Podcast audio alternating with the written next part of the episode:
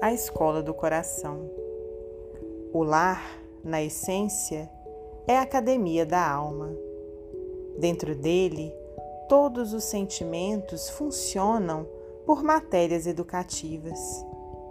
A responsabilidade governa, a afeição inspira, o dever obriga, o trabalho soluciona, a necessidade propõe, a cooperação resolve, o desafio provoca, a bondade auxilia, a ingratidão espanca, o perdão balsamiza, a doença corrige, o cuidado preserva, o egoísmo aprisiona, a renúncia liberta, a ilusão ensombra, a dor ilumina, a exigência destrói, a humildade refunde a luta renova, a experiência edifica.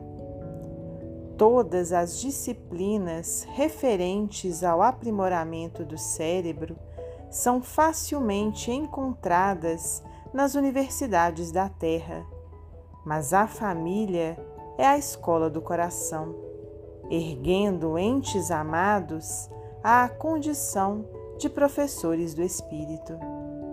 E somente nela conseguimos compreender que as diversas posições afetivas que adotamos na esfera convencional são apenas caminhos para a verdadeira fraternidade que nos irmana a todos no amor puro, em sagrada união diante de Deus.